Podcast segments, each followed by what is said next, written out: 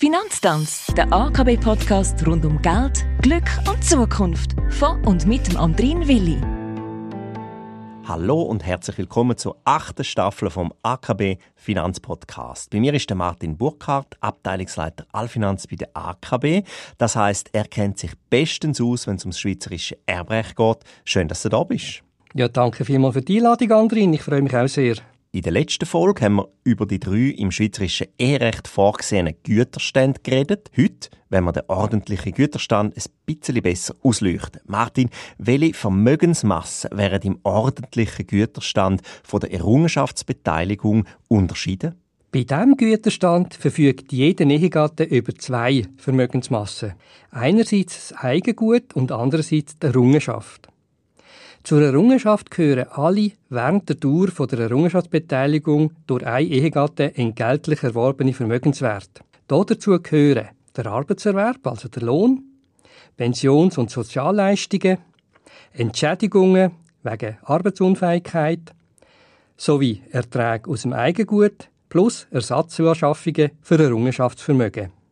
Unter das Eigengut fallen hingegen persönliche Gebrauchsgegenstände von einem Ehegatten. Dazu gehören beispielsweise Kleider, Bücher, Schmuck, Musikinstrumente, Sport- oder Hobbygeräte. Zudem Vermögenswerte, die in die Ehe eingebracht worden sind oder ihm nach Eheschluss unentgeltlich zugefallen sind. Dazu gehören beispielsweise Schenkungen oder Erbschaften. Genugtuungsansprüche und Ersatzanschaffungen vom Eigengut die 100 Millionen Dollar Frage, wie wären die Gütermassen bei der Auflösung vom Güterstand, also zum Beispiel bei der Scheidung oder beim Tod, dann aufteilt? Jede Seite behaltet ihr Eigengut und bekommt die Hälfte vom gemeinsam Erarbeiteten von der Errungenschaft. Sind Vermögen vermischt worden oder ist strittig, wer Eigentümer von einem Vermögenswert ist, gelten folgende zwei Regeln kann keine Seite beweisen, dass ein Vermögensgegenstand ihr gehört, wird Miteigentum angenommen. Dann müssen die Eheleute entweder entscheiden, wer den Gegenstand gegen Verrechnung zu Alleineigentum übernimmt, oder sie verkaufen den Gegenstand und halbieren den Erlös.